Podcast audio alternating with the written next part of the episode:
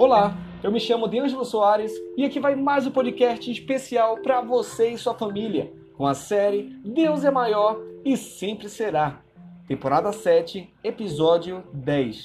E o tema de hoje é Kierkegaard. Então, vamos ler Lucas, capítulo 15, versículo 11. Diz assim: Um homem tinha dois filhos. Esse homem representa Deus, e os dois filhos representam você e eu. Esses dois meninos moram em cada um de nós. Os dois filhos são dois caminhos. Um tenta viver como se Deus não existisse e o outro tenta viver como se tudo que existisse fosse Deus. Mas, na verdade, ainda que de maneiras absolutamente diferentes, ambos vivem para si mesmos, tentando manipular Deus. O filho mais novo acredita que o pai é um obstáculo à sua realização o mais velho acredita que o pai é um viabilizador de sua realização. O filho mais novo desdenha da aprovação do pai.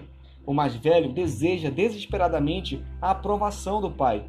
O mais novo é o filho que se rebela radicalmente. O mais velho é o filho que se, que se submete absolutamente e se sente escravo. Tim Keller, pastor da Redeemed Presbyterian Church, em seu livro O Deus Pródigo, relaciona a parábola do filho pródigo com o pensamento do filósofo dinamarquês Søren Kierkegaard, considerado pai do existencialismo. Kierkegaard afirma que duas coisas nos assustam: nossa condição finita e nossa liberdade infinita. Por isso, somos feitos de angústia. Para o enfrentamento dessa angústia, desenvolveu-se a teoria dos três estágios.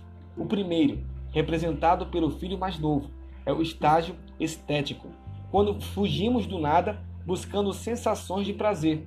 O segundo, o ético, quando fugimos nos alienando na certeza de uma vida correta e nos sujeitamos às normas, leis, regras morais, sociais, inclusive divinas.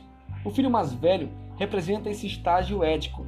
Finalmente, o terceiro estágio, chamado religioso, é próprio de quem faz o salto da fé e se entrega a Deus mesmo sem garantias de salvação.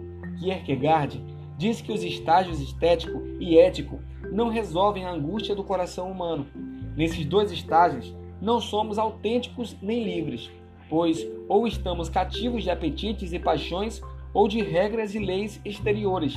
Somente no estágio religioso, como exemplificado pelo patriarca dos Hebreus, Abraão, nós nos encontramos em Deus.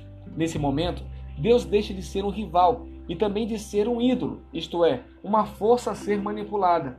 No salto da fé, abandonamos a vida sem limites e também a vida estreita, de limites exagerados.